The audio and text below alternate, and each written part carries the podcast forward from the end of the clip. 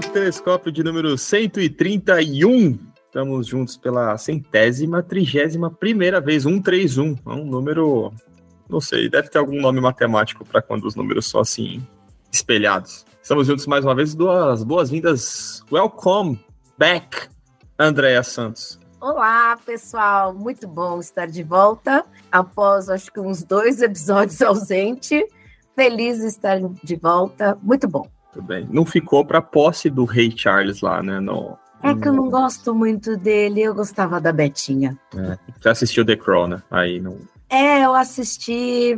Eu confesso que eu tenho assim um apego pela Betinha. Ela era o símbolo, né, minha gente, da monarquia. O rei Charles, coitado. Enfim. Ela é muito feio, né, também. Não anima, não, anima, não, anima, não anima um rei tão feio. E também ele, Lucas Vieira. Tudo bem, meu amigo? Tudo ótimo. Salve, galera. A Deia, muito, muito, muito chique. Ela se ausentou aí nos últimos dois programas, a gente ficou morrendo de inveja. Só nas Europa. Eu queria não, depois no, no, off, no off, assim. no off, nós, não, mas já foi citado. A gente vai conversar sobre as suas experiências em Amsterdã, que é Amsterdã. Que, que muito me Jesus, deixa. Né?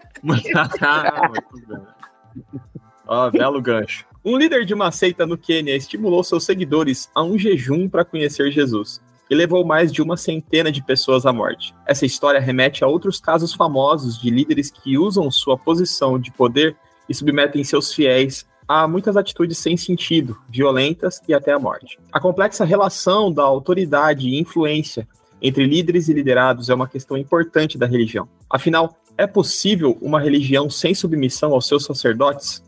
Quais os limites dessa submissão? Quais são os sinais de que é hora de subverter? Como diferenciar discernimento de rebeldia? Estamos aqui, dois rebeldes e um pastor. Já começou uma piada, assim, né? Dois rebeldes e um pastor começaram a gravar um podcast. Mas vou dar a palavra ao pastor, né? Afinal, sou submisso ao sacerdote. Acho que melhor começar pelo pastor. É, e um pastor é, rebelde. Não, Errou. pastor.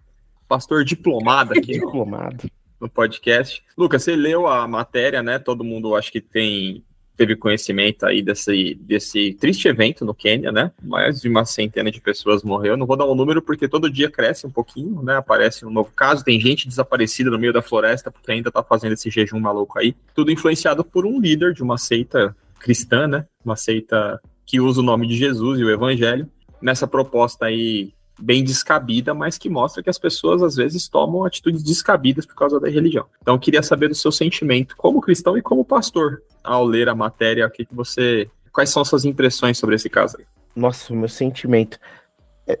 Pergunta difícil. Quando eu tava vendo a, a matéria, a primeira coisa que, que a gente fica indignado, horrorizado, o primeiro sentimento que dá é: meu Deus, como as pessoas deixaram ser seduzidas ao ponto de chegar nesse limite. Ah, na matéria, conta uma coisa que eu achei, que eu achei curiosa, que os primeiros a, a chegarem a óbito nesse jejum foram duas crianças. E eu pensei o seguinte: como é que duas mães ou dois pais, ou seja lá, quem cuidava dessas crianças, deixou-se seduzir com essa mensagem a ponto de, de permitir que essas crianças morressem por causa de uma mensagem é, de um sujeito que se denomina pastor e tal. Então, primeiro, a primeira sensação minha, o primeiro sentimento foi isso: como é que essa lavagem cerebral aconteceu, como é que se deixaram levar até aí. O segundo é que absurdo é esse de usar o nome de Jesus Cristo para produzir morte, de trazer um falso ensino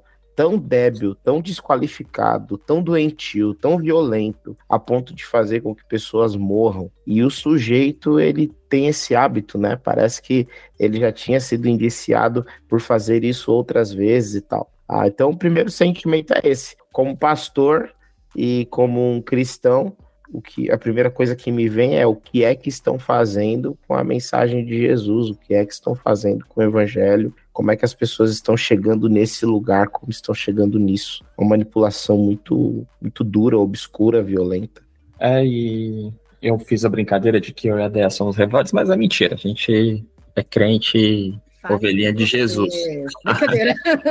mas a Deia, que tem bastante contato com pessoas assim, como nós todos, né? Com gente decepcionada com a fé, que saiu e deixou a igreja, boa parte da argumentação dessas pessoas parte de uma de um desencanto com essas lideranças, né? É, de um de um descontentamento com como a religião organiza, se organiza e submete as pessoas a coisas como essa. Quando eu estava lendo a, a matéria, duas coisas me vieram à mente. Uma é de como nós, é, seres humanos ou como sociedade, é, não sei, eu não quero falar bobagem, assim, acho que desde quando né, a sociedade se tornou sociedade, você tem um líder ali que organiza, enfim, por uma questão de estrutura social. Mas me parece que nós, seres humanos, temos uma necessidade de delegar as nossas decisões a uma pessoa. A gente parece que sente isso, né? Então, assim, é, eu acho que há uma diferença entre ter um, um líder que está ali organizando para que algo aconteça dentro daquilo que é razoável, daquilo que é cristão, daquilo que é amor, ou se for em outras, outras organizações né, que não tem nada a ver com o cristianismo. Mas outra coisa, me parece que a gente não questiona, sabe? A gente deixou de questionar, a gente delega, né, assim, a nossa vida, as nossas decisões para uma liderança e é meio que, ah, que ela decidir para mim tá bom. E, e você segue sem questionar aquilo. Ah, aquele é o líder, ele decidiu, então nós vamos fazer aquilo que falou, porque aquela pessoa é certa. E eu acho que isso também vem muito da nossa é, estrutura social, mas que sempre foi muito hierarquizada no sentido de não questionar, você não questiona, porque o questionamento é ruim, o questionamento pode, é, des, é, desrespe, é desrespeitoso, enfim, nós como sociedades, pelo menos aqui no Brasil, vê as estruturas sociais na escola ou no ou nas empresas, ou, o conflito sempre foi muito evitado e sempre foi visto muito negativo. Então a gente tem delega para alguém para tomar uma decisão e a gente também não se sente bem de questionar. E aí junta, obviamente, com, enfim, com um jeito que a gente cresceu de não questionar, de não, enfim, falou, tá falado, aquela pessoa tem a dona da verdade, é o salvador de tudo que a gente, todos os nossos problemas. Esse foi uma coisa que me veio à cabeça. Aí eu acho que a gente tem uma questão né, da religião que tem toda uma pegada muito emocional, que aí, óbvio, né? Que a gente até falou um pouquinho essa semana sobre o fundamentalismo, a gente vai para um outro lado, mas a capacidade, né, de, de as pessoas não perceberem que como que a gente coloca, né, é, o amor de Cristo e morte nesse sentido, tipo assim, de violar sua integridade física ou de qualquer tipo de violência e não achar que tem alguma coisa errada, assim. Tipo, que ponto que entra um pouco que o Lucas falou, né? Que a gente não acha que tem alguma coisa. E aí também me veio à cabeça qual a definição de sacrifício? Eu não sei vocês, mas assim, a gente foi criado num ambiente muito do sacrifício. Tudo é sacrifício. Deus só vai te ver, ou só vai te perdoar, ou só vai não sei o quê, porque se você fizer um sacrifício, é um sacrifício. E aí, quando você olha para o Novo Testamento, olha tudo que Deus ensinou, você fala assim, cara, sabe, acho, Deus não vai deixar de me abençoar se eu, porque eu não desmaiei num jejum, sabe? Então acho que a gente é, a gente leva o cristianismo muito à base do sacrifício e não como algo amoroso, sabe? Algo de misericórdia, algo de esperança. Então, às vezes eu sinto falta disso, olhando como a gente, eu pelo menos como foi criada na igreja, era tudo à base do sacrifício e do medo. Ou o pastor ou a liderança tá certo,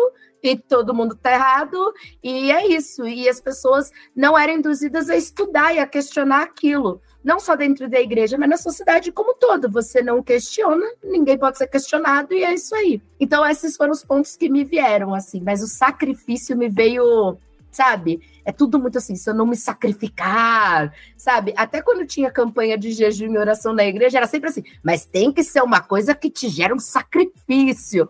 Mas assim, tudo bem, você fica 40 dias sem comer chocolate, que era sempre assim, ah, eu vou parar então de comer chocolate. Só que, tudo bem, eu parei de comer o chocolate, mas o que, que gerou aquele de 40 dias, entendeu? Eu de fato estava pensando no que aquilo, eu estava tipo, meditando na palavra, sabe? Então é isso, é tudo muito sacrifício. Aí todo mundo cresce muito nesse sacrifício louco que coloca em risco a vida de tantas pessoas, né? E é o que a gente vê hoje cristãos falando, tipo, vamos matar, tipo, ao mesmo tempo que fala que ama Deus. Então, sei lá, esse tipo de coisa. Esses foram meus pensamentos. Joguei aí.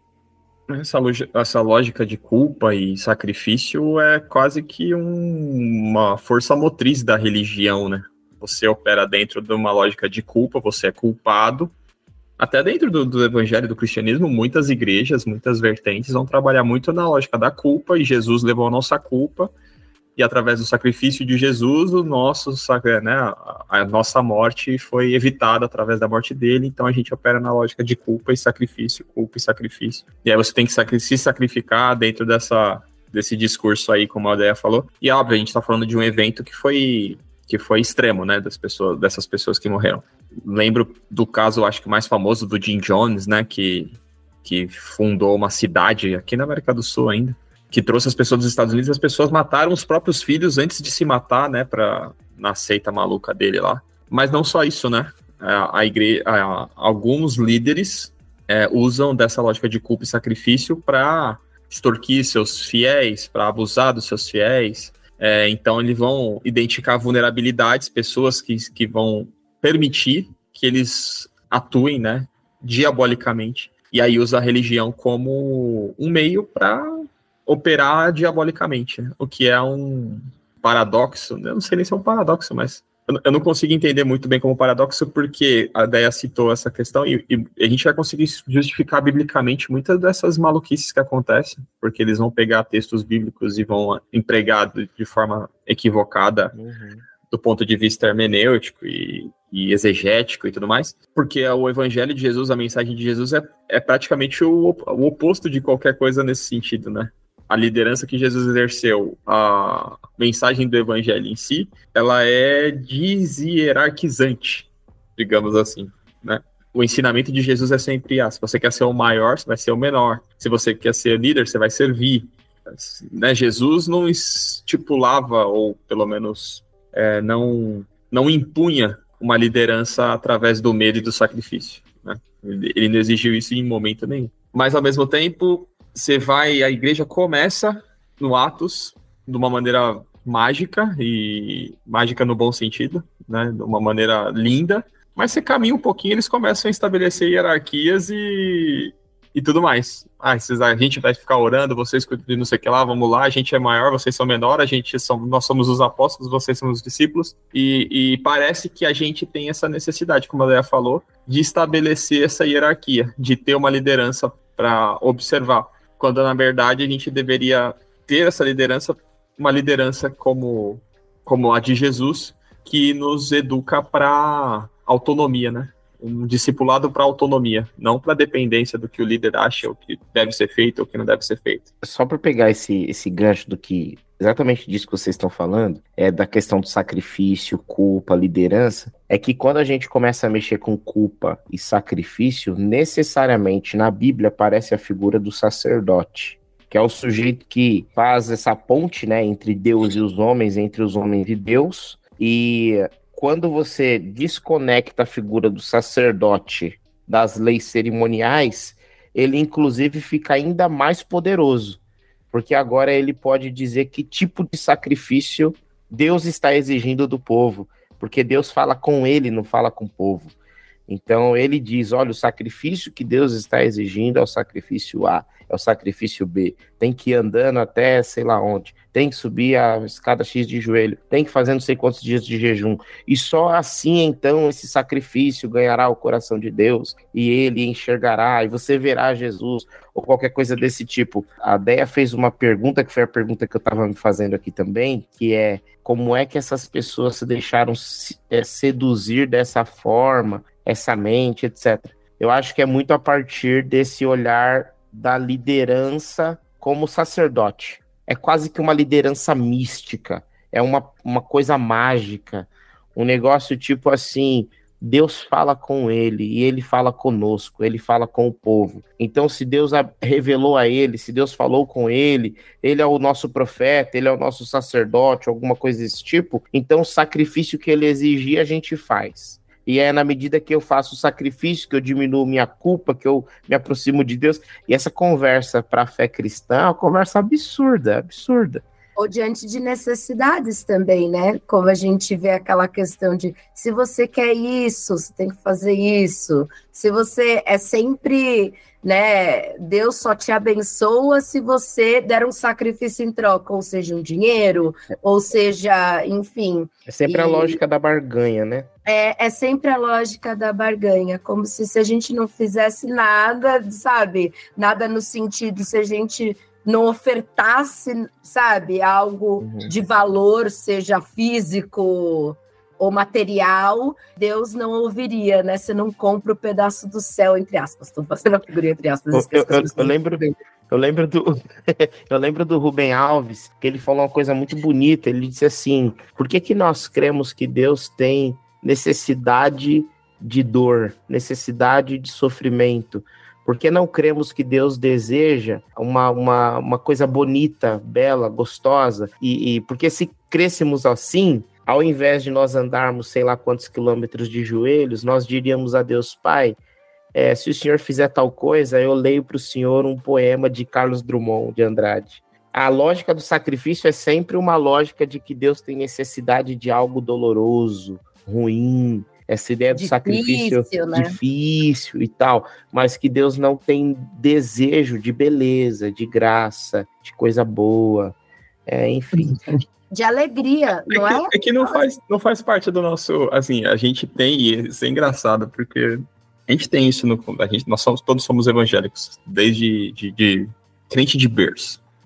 Mas a, dentro da cultura dos nossos irmãos católicos, isso é, é ainda mais patente. Outro dia eu tava conversando com uma menina que fez uma promessa, então, sim, tem que respeitar, né, a fé dela. Mas eu comecei a fazer esse tipo de pergunta, assim, mas assim, num tom cômico. de que, assim, ela, ela, fez, ela tava cumprindo uma promessa, o santo intercedeu, ela falou, mas então, mas você acha mesmo que o santo liga se você não tá comendo banana? Tipo, sabe? É. O santo realmente te ajudou porque ele queria te ver não comendo banana. dentro do, do, do, evangelho não faz sentido mesmo, assim. Eu já fiz muito jejum pedindo o favor de Deus. Nossa, quando eu era adolescente, cada cagada que eu fazia era 24 horas de jejum, né? Eu rogando para Deus, enfim, não me castigar. Porque a gente tem isso enraizado e muitas das coisas que, assim, domingo eu tava pensando nisso, assim, de algumas coisas que, que a culpa leva a gente a fazer. E que não são coisas necessariamente ruins, não são em si é, coisas necessariamente ruins, mas que nós fazemos pelo motivo errado. Então, eu não sei qual é a validade de se fazer uma coisa boa pelo motivo errado. Né? Não existe o jeito certo de fazer a coisa errada. Né? Então, é difícil, é muito difícil. É possível, dentro dessa organização que é a igreja, porque todos nós estamos dentro de uma instituição que é hierárquica, que tem níveis de submissão, sim, eu e a Déia estamos meio bagunçados, mas o, o, Lucas é líder Poxa, de, não fala de assim, a gente vai jovens que estão submissos. Todos quase todos, né? Que estão submissos à autoridade dele, que é uma autoridade delegada por Deus, ele é líder, mas o, a gente conhece o Lucas e ele é extremamente responsável, imagina. Depois eu vou perguntar até para ele qual é o sentimento de, de ser, de ter essa autoridade aí. É, e ele está debaixo de uma outra liderança a qual ele é submisso, que ele tem que, que atender, e cria uma hierarquia que aparentemente não tem nada a ver com a religião, mas a religião não consegue se desvencilhar dessa estrutura. Porque mesmo quando você cria, ah, não, vamos criar uma igreja aqui que não tem hierarquia. Meu, vai ter uma pessoa que vai puxar e vai falar que não sei o que, que vai, a gente vai se reunir em tal lugar, que não sei o que lá, mas alguém vai discordar e alguém vai ter que dar uma palavra de, de, de comando e de liderança. É possível desconectar a religião dessa estrutura hierárquica? Ou a fé da religião. sociedade, né? Porque, como você bem disse, cada é. um com seus dons, um de organizar, outro de liderar, fica um pouco difícil, mas deixa para o pastorzão. Olha, eu, eu sinceramente eu tenho dúvida até se é isso que Deus quer, se esse era o plano de Jesus. Porque eu penso assim, que existe uma, uma, uma coisa que é importante na, na, na, fé cristã. A hierarquia que cai por terra em Jesus não é a hierarquia organizacional, não é assim, sejam desorganizados, não. A ideia é. Anarquia, você... anar, virou anarquia. Anarquia, eu, eu acho que tá é muito rebelde, Nani. Gente, eu não sou rebelde como Nani. Eu ainda acredito na hierarquia organizacional. Pois eu faço, pois eu faço um jejum e Deus me perdoa. eu, eu ainda acho que o que Jesus Cristo estava querendo quebrar é a ideia de que existem pessoas maiores e pessoas menores, pessoas superiores e pessoas inferiores, é os, os, os santos e os profanos e tal. Agora, essa questão da estrutura organizacional, eu acredito que Jesus Cristo lidaria muito bem com isso. Inclusive, por exemplo, no início da igreja, que você bem citou, começa aquele movimento, um movimento que é o movimento de Jesus, ele é o Senhor da igreja, e depois vem os apóstolos, abaixo dos apóstolos, os diáconos, e aí de, depois os, os demais discípulos ali da igreja e tal. E o que dá a entender é que o próprio Espírito de Deus ele conduz os apóstolos a encabeçarem esse movimento igreja. Dentro das igrejas do Novo Testamento, você sempre vê que existe lá um, um grupo que é o presbitério, e esse grupo ele, ele governa a igreja. Existe um bispo, que geralmente é, a figura do bispo, presbítero, pastor, ela fica meio confusa no Novo Testamento, mas tudo isso é uma questão organizacional, uma hierarquia organizacional, mas a grande questão é se perguntar assim: quem é maior diante de Deus? Nenhum. Nenhum. Diante de Deus está todo mundo na mesma. Agora, de fato, existe uma hierarquia organizacional e uma delegação de autoridade divina, mas que não é uma delegação de quem está em cima é, se deu bem. Na verdade, quem está em cima se deu mal, porque o texto diz: não queiram ser líderes, não queiram, porque o líder dançou, ele vai ser muito exigido, muito cobrado diante de Deus. Eu me lembro do, do pastor Ziel Machado, ele, ele foi quem de, é, ensinou a gente prática do pastorado. E o pastor Ziel, na primeira aula, ele disse assim: primeira coisa que vocês precisam entender: todas as conversas que vocês têm são conversas que vocês têm diante de Deus. Todas as vezes que vocês abrirem a Bíblia em público, vocês a abrirão diante de Deus. Todas as vezes que vocês atenderem pessoas no seu gabinete, vocês atenderão diante de Deus. E ele começou a falar todas as práticas pastorais e dizer: vocês farão isso diante de Deus. Eu lembro que eu saí dessa aula assim: Jesus, tem misericórdia. Quantas coisas a gente não diz, não pensa, não estuda, não, não sei lá, e, e não dá essa devida importância que a gente faz diante de Deus.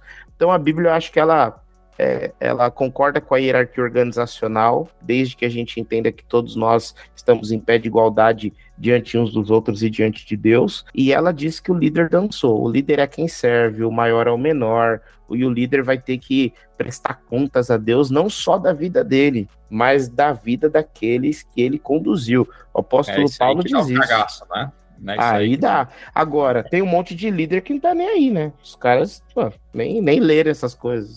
Nem aí. É, então, é, é...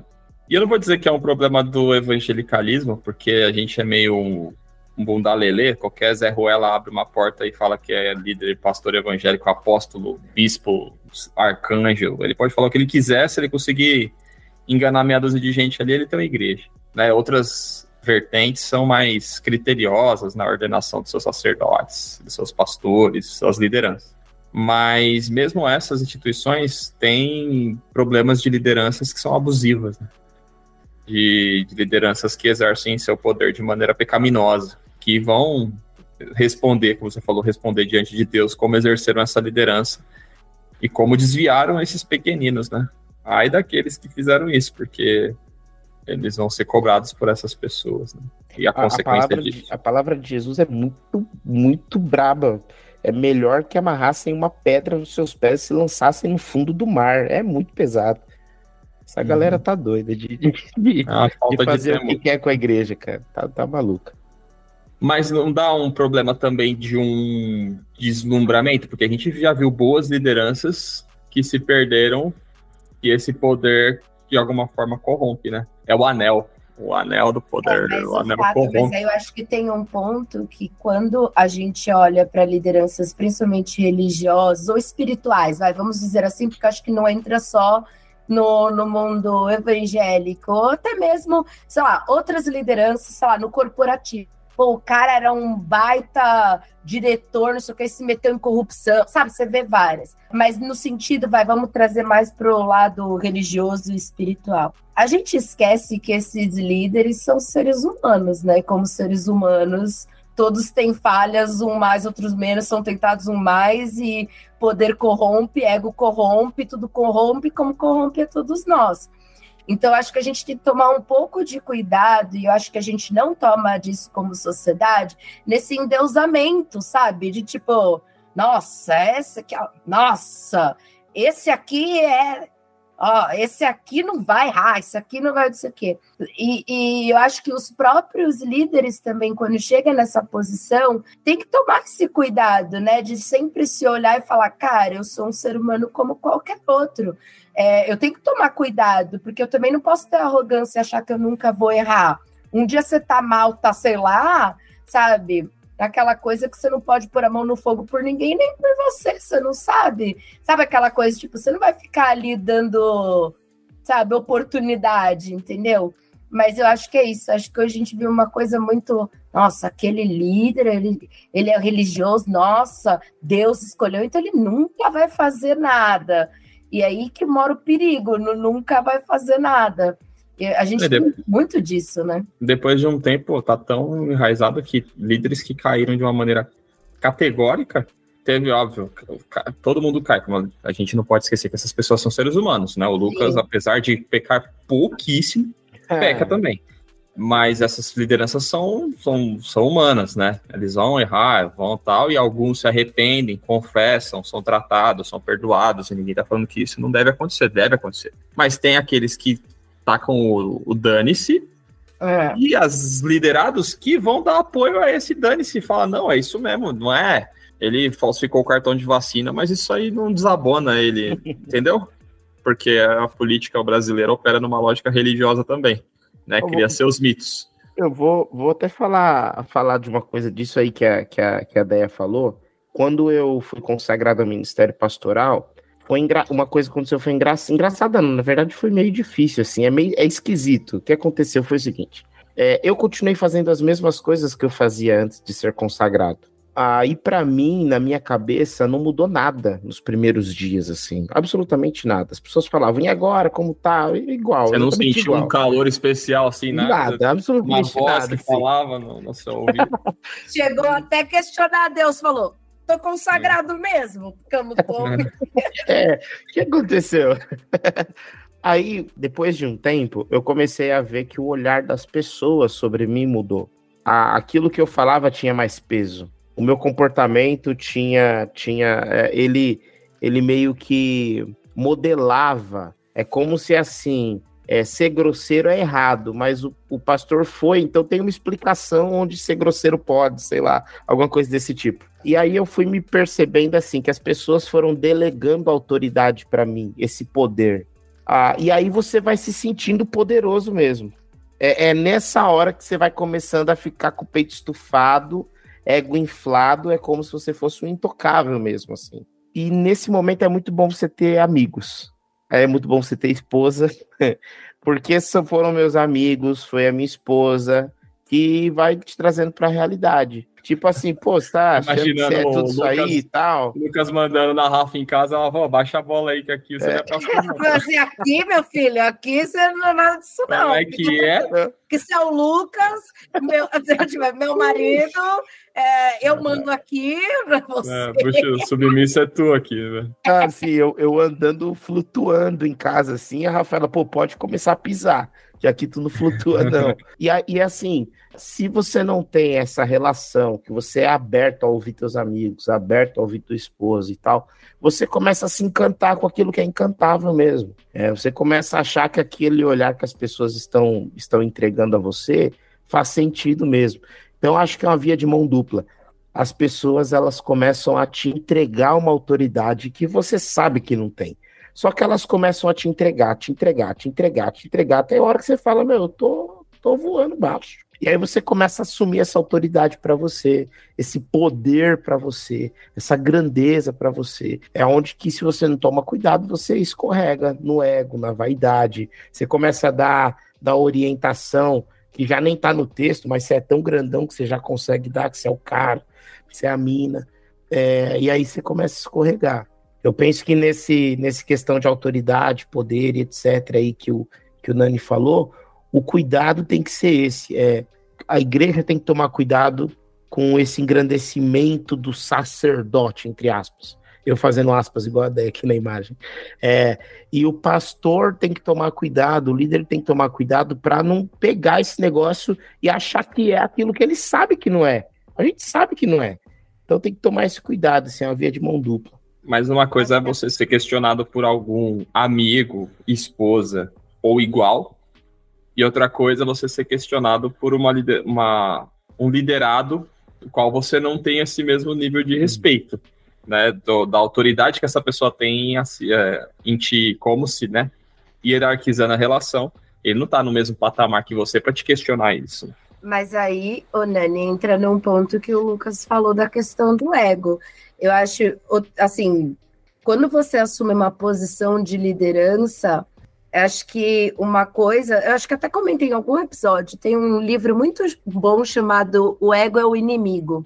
E é muito legal, porque fala que quando né, a gente coloca o ego, a gente deixa de escutar, de silenciar, tudo que a gente fala é uma verdade, né? Você entra nesse lugar. Só que aí, quando você vai estudar sobre liderança, né, eu acho que é muito nesse sentido do que. Qual o nome lá do pastor que a gente falou, Lucas? Z é, Ezequiel? Ziel. Ziel Machado. Ziel Machado. Era muito nesse sentido, de tipo assim, então, agora que você tem uma posição de liderança, então agora que você vai ter que se diminuir mais e ter um pouco mais de humildade, baixar a bola, porque você vai ter que se autoconhecer, você vai ter que aprender a escutar, você vai ter que aprender a servir, é, você vai ter que dar, de certa forma, um exemplo, então você vai ter que se observar mais, se monitorar mais. E é uma baita responsabilidade. É uma baita responsabilidade quando te delegam, por exemplo, a vida a uma decisão. Você não pode sair falando qualquer coisa, fazendo qualquer coisa, achando que você é o dono da verdade, sabe? Essas coisas. Então, acho que você tem um ponto muito importante que é a questão do ego. É, é, eu acho que a, esse negócio de que a Bíblia fala dessa questão que é muito maior o seu, a sua responsabilidade. Eu falo assim: eu não sou pastor, não tenho uma liderança nem nada disso pelo menos não tenho mais na, na igreja, mas já tive bastante. Mas eu tenho no corporativo, a minha responsabilidade é muito grande. Tudo que eu falo, as decisões e tudo mais, todos os dias eu tenho que tomar cuidado, porque eu posso chegar lá no escritório e falar: Lucílios, eu sou a diretora executiva do escritório, tipo, abaixa, sabe, baixa a bola eu faço o que eu quiser. E não é assim. Você tem que ter muita humildade para ouvir. Vai ter gente que não sabe o que está falando e vai falar. Então, é, o quanto você tem que estar tá todos os dias baixando a bola e, e ouvindo, assim, essa é a grande sacada. Agora, o que a gente vê com essas coisas, assim, de duas uma, ou cara, assim, eu não sei, um líder que faz isso, sei lá, ou se não é psicopata, beira psicopatia. E aí eu tenho muita dó, assim, das pessoas que seguem, porque no fim das contas, é, é o que a gente falou, trabalha em cima de vulnerabilidades, né? Assim, de medo, de culpa, de necessidade, sabe? E é muito triste. Então, assim, eu acho que nem cabe a nós, né? A gente fica bravo porque a gente não gosta, não gosta de ver isso. Fala assim, poxa, como que faz isso? Mas, cara, a gente não sabe o nível de vulnerabilidade ou de desinformação né? Alguns casos eu acho que é de vulnerabilidade, outros casos de desinformação, outro caso é porque, sei lá, porque não sei, e uns casos de psicopatia e mau caratismo mesmo. Então, é uma mistura que, eu sei lá. Uma coisa que eu, que eu faço, eu faço isso já há uns três anos, para abrir esse canal das pessoas falarem e tal. Eu faço um feedback anual com, com os grupos que trabalham comigo, por exemplo, na igreja. Então, todos os líderes, todas as equipes, a galera que lidera pequenos grupos, a galera que é, que é voluntária, etc., eu faço um, um, um, abro um forms lá, tipo, fale, desabafe, tudo anônimo, pra galera realmente abrir o coração lá e tal. Então, isso... anônimo é corajoso, hein? Tudo anônimo, tudo anônimo. E é, mas eu... vamos ensinar a galera sobre comunicação plena, de tipo, vamos aprender a ter uns conflitos e falar com respeito. Isso rola.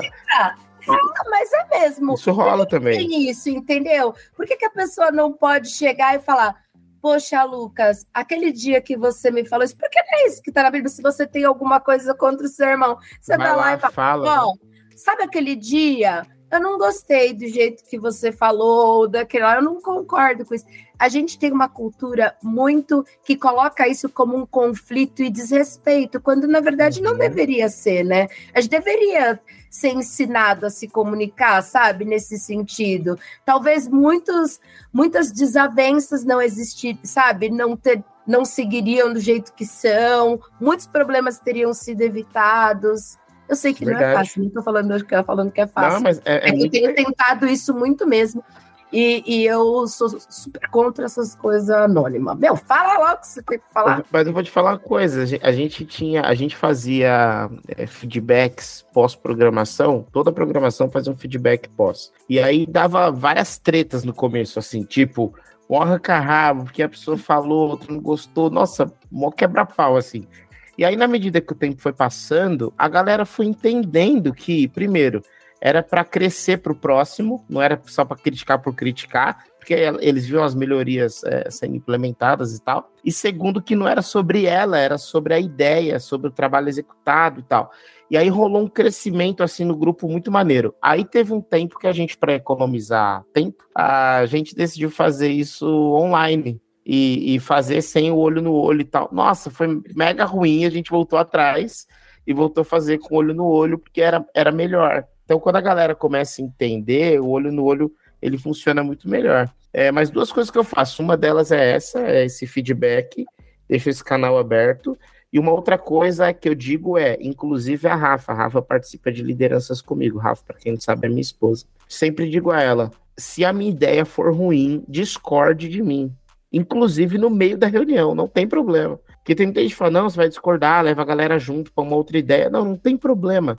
Discorda mesmo. Às vezes, a maioria das ideias eu não ligo que discorde. Tem ideia que eu fico possesso, porque eu acho que a ideia é ótima, acho que é bombar e tal, e a galera, nossa, joga lá embaixo, mas paciência, acontece. Então, é, eu faço isso nos meus momentos de lucidez, óbvio. Porque a pessoa que está inflada não consegue fazer essas coisas. E, e, tem um momento que eu fico inflado também, obviamente. Mas nos meus raros momentos de lucidez, eu já dou essas aberturas aí, porque isso me protege. Isso é bom para a igreja, isso é bom para mim, é bom para todo mundo. Então a galera que está em um relacionamento religioso abusivo. Quais que são os quais são os sinais para a gente diferenciar uma rebeldia juvenil de uma relação realmente abusiva em que a pessoa pode questionar ou abandonar a igreja? Por que você não sai? Aquela música do, do resgate. eu posso falar, eu, eu, vou começar com um negócio que tá aqui na minha cabeça. Eu sei que tô falando pra caramba, mas é que tem um negócio que tá fresco aqui na minha cabeça. Tem um texto de Gálatas 6, é, no finalzinho de Gálatas 6, que ele mexe bastante comigo que o livro de Gálatas é basicamente o apóstolo Paulo dizendo para a igreja: vocês são livres. Parem de seguir aqueles que estão dizendo que vocês precisam de Jesus e da lei. Jesus e a circuncisão, Jesus e mais qualquer outra coisa, vocês são livres. A carta inteira é Paulo falando isso. E no finalzinho ele diz o seguinte: que existem pessoas, que são os judaizantes, que eles tentam dominar os seus corpos com o intuito de se gloriarem nos seus corpos. Essa expressão é uma expressão muito forte. O que ele está dizendo é: essas pessoas elas não querem apenas abdicar de determinadas coisas, elas querem que você abdique para que elas de alguma forma ganhem glória, elas divulguem que não, na minha igreja ninguém faz isso, na, na, na minha comunidade ninguém é assim, ninguém tem tatuagem, ninguém tem piercing, não tem gay, tá? na minha igreja não as pessoas querem dominar os seus corpos para se gloriarem nele. Quando você percebe que o seu corpo está sendo dominado, é hora de partir. Não permita que o seu corpo seja submetido a domínio. E quando eu digo corpo, eu digo também consciência. Uma coisa é você compreender a mensagem que te é passada e tomar uma decisão. Outra coisa é você se perceber subjugado, é você se perceber manipulado, pressionado, oprimido nessa hora é hora de você dar passos adiante. Muito bom. Acho que a gente pode encerrar por aqui.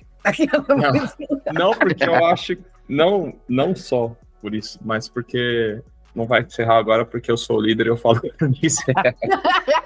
Quando a gente chama o ditador, feedback. Fica bravo. Não, perdi, não perdi, não ia perder. Aí, aí não ia perder essa. Quando a gente chama de ditador, fica bravo. Depois não sabe por quê. Eu vou mutar seu microfone, eu vou mutar. Eu vou mutar. Todo mundo.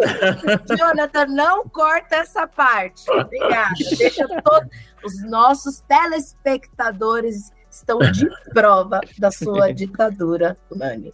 É isso. É, o Lucas falou, e o que o Lucas falou é perfeito, mas o problema é que essas pessoas que morreram de fome num, num jejum maluco, como as pessoas que entregam suas, a poupança da, da família para a igreja, ou as pessoas que sofrem abuso sexual de lideranças, ou pessoas que, enfim, são submissas para esses líderes diabólicos, uma pergunta talvez mais difícil, é como é que a gente traz as pessoas a essa consciência de que elas estão sendo dominadas, né?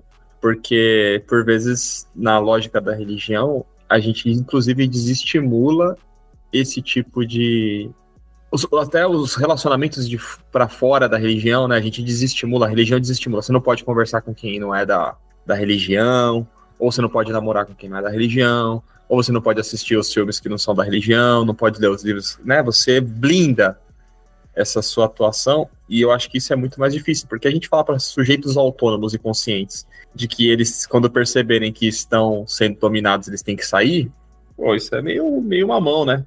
Sim. A pessoa vai sair naturalmente, ela não vai se sujeitar. Converse com quem não. Aquela né? já começa. Mas existe bem. uma galera que tá, que tá tão cegada né, nessa relação, porque o abusador, ele não é um cara que que ele é mal o tempo todo, né? Eu aprendi isso esses dias. Ele não é, é um cara que ele é um abusador, não é desagradável o tempo todo. Ele não, vai mas ele é carismático. Ele é carismático, né?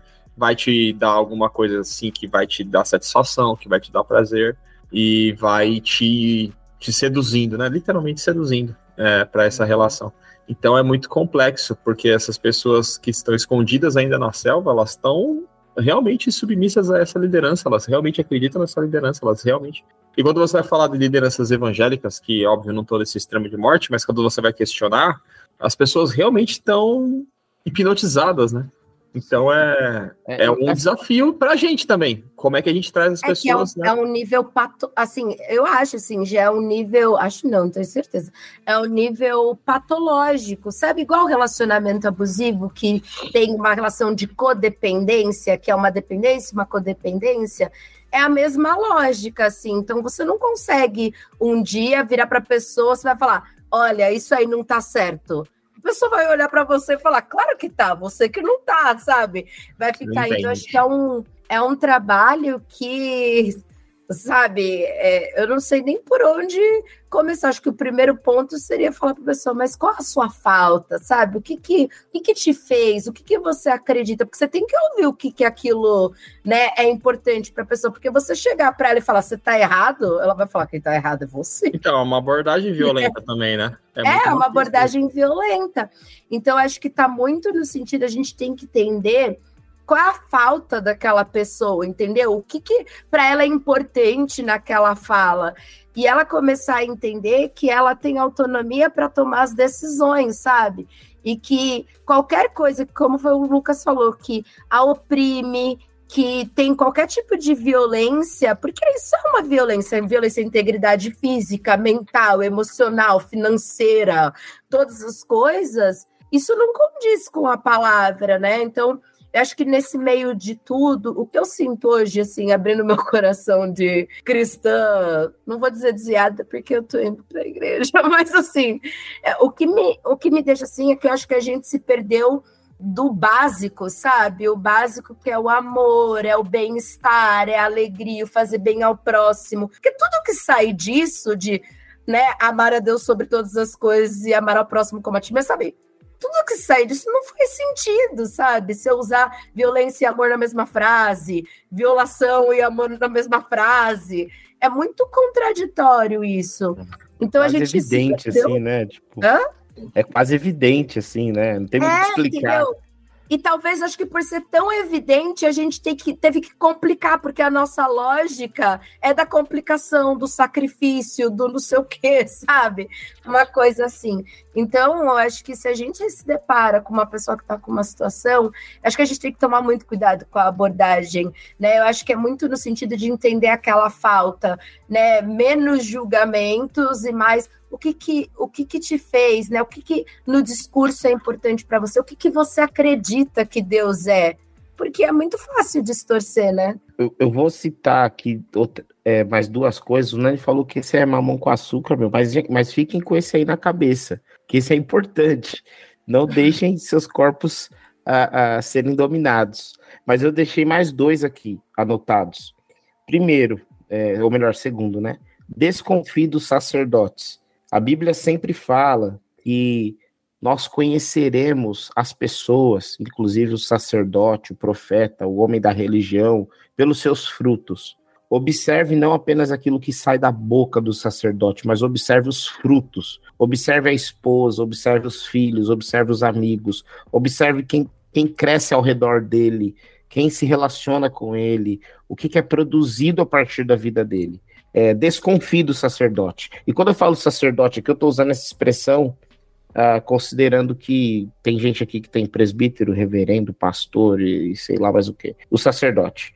É, desconfie dessa pessoa, desconfie de mim. É isso que eu estou dizendo. A não ser que eu prove o contrário, desconfie de mim. E, e o terceiro ponto, que é importante também, é o que a, a, a Deia estava falando agora. A religião cristã, ou melhor, a fé cristã, ela tem um, um, uma coisa que, que fundamenta ela, que é tão óbvia e tão crente, eu vou ser muito crente agora, que é a Bíblia, pô. A gente brigou e lutou para que todo cristão tivesse nas suas mãos uma Bíblia. E na realidade, das pessoas que estão nos ouvindo, não estou falando do mundo todo, estou falando de quem está nos ouvindo. A Bíblia é acessível. Nós temos a Bíblia na nossa, mão. Se o homem da religião, se o sacerdote disse algo que não condiz com a Bíblia enquanto palavra de Deus, ou vou, vou até além, não condiz com a palavra, considerando que a palavra é Jesus, ou seja, a Bíblia precisa ser lida a partir da palavra que é Jesus, a verdade que é Jesus. Se o ensino do sacerdote, do profeta, não condiz com Jesus, não faz sentido. Porque Jesus é o nosso Senhor, Jesus é Deus, Jesus é o exemplo, Jesus amou e, e, e ponto. Então, domínio dos corpos, não é, desconfie do sacerdote e, com, e, e faça a conciliação, o conflito daquilo que está sendo dito com a vida e a obra de Jesus, a palavra. E eu acho que assim a gente com, com, começa a se proteger. Começa, né? É claro que, como o Nani bem disse, é, as pessoas que já estão seduzidas, é, é difícil, cara, é muito difícil. Mas eu acho que é um bom caminho para começar. E considere outras vozes, né? Tipo, dê, dê chance para outras vozes, né? Escute, reflita. A gente é muito imediato também, às vezes a gente quer uma resposta muito rápida, né? Então é isso, não, não é. Assim, dê tempo para digerir as coisas que você ouve, as considerações que as pessoas fazem. Nem todo mundo quer o seu mal, nem todo mundo quer o seu bem, e é meio não é preto e branco, né? Tem os 50 tons de cinza em volta de, dessa, dessas relações. Então considere, assim, não, não, não tenha respostas tão rápidas, tão prontas, porque isso é o que um, um sacerdote faz, né? É. É, então não, não, não espere isso. Muito bem. É, vou indicar, a gente conversando, durante a nossa conversa, eu lembrei de um podcast que eu ouvi mês passado, não sei se vocês chegaram a ouvir, que é o O Atelier, do Chico Felice, que é o mesmo produtor da, da Mulher da Casa Abandonada, que ficou famoso o podcast, ele fez um esse ano, que é o ateliê que fala de uma escola de artes que virou uma seita aqui no centro de São Paulo. É muito legal, é muito legal, óbvio, a história é, é densa, triste, né? Ele acompanha uma ex-discípula que abandonou esse mestre aí e denuncia ele para a polícia. Então ele é, acompanha essa a história dessa moça é uma é, é, loucura, é loucura. E mais boa parte do, do podcast é sobre essa relação de líder, né, de mestre e, e discípulo e como essa relação acaba por ser violenta dentro daquela escola de artes que é, é, aqui em São Paulo passava na frente quase da escola quase todo dia, né? Você não imagina que existem essas coisas hoje em dia. Mas fica como dica para entender um pouco, né? É, sobre essa relação de submissão a lideranças religiosas até fora da religião. Não sei se vocês ouviram, mas quem não ouviu, fica a indicação aí, tá bem acessível. É o ateliê. Boa. Beleza? Mais dicas, dicas culturais aí? Alguma coisa?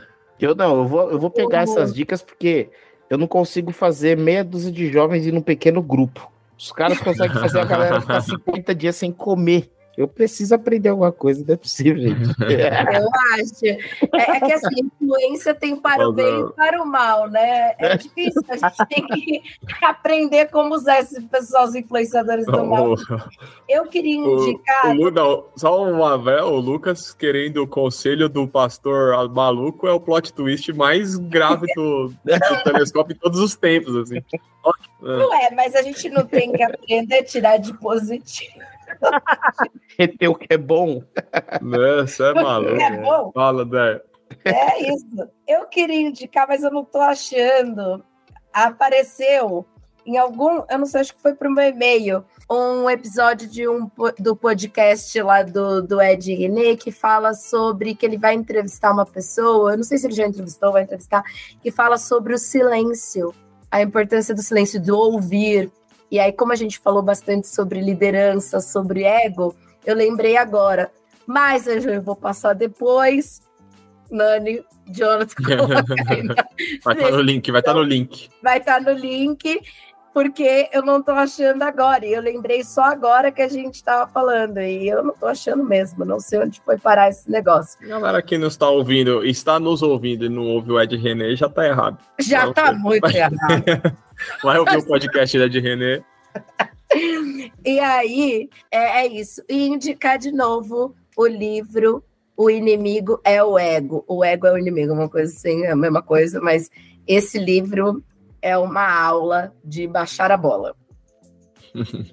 é isso. Muito bem, muito bem, meus amigos. Novamente, obrigado, Lucas. Obrigado, Deia. Obrigado a você que nos ouve mais uma vez, pela centésima, trigésima primeira vez. Nos siga nas redes sociais, arroba canal Telescópio. Siga também a Crentaços, arroba Crentaços. Sigam o Lucas, que é um cara que está sendo seguido pela mais alta, a mais alto sacerdócio do Tupiniquim. Sigam o Lucas também. E se vocês não, não me sigam, sigam a Deta. Não, não me sigam também. Me sigam. Eu sou uma pessoa que eu não sou esse Muito livro bem. aberto como o Lucas. Não, o livro é fechadinho. Exato.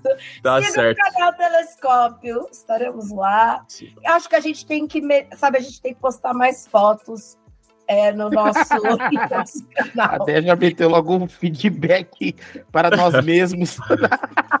Toma aqui se auto, se auto, é o ombudsman. O ombudsman. E não foi para um formulário. não foi. Ah, o Lucas vai ensinar Desculpa, a gente a fazer assim. Eu falei isso abertamente, inclusive. Ah, ó, assim, isso era anônimo. Sabe aquele formulário que é tipo, só tem, sei lá, cinco pessoas na equipe, sexo feminino ou masculino? No caso, eu coloco o feminino. Quem será que deu o Ou quando a professora fazia, que aí você tinha que fazer uma letra diferente da sua, porque ela conhecia a sua letra. Já fez isso também? Escreve, escreve com a mão, a mão errada. O nome. É. Mas esse mês de maio, completamos sete anos de telescópio. Chegou, sete anos, né? Já estamos aí. Anda tem que ver quais são, quais são as vacinas que tem que tomar com sete anos aí, pra gente, porque a gente toma vacina. A gente não. Poxa, as pessoas não conseguem ver as nossas reações, mas a gente está fazendo várias reações de palminhas, corações. Isso. Já, já virou, virou bagunça. Gente, obrigado. até mês que vem. Telescópio pés no chão, olhando pro alto. Tchau.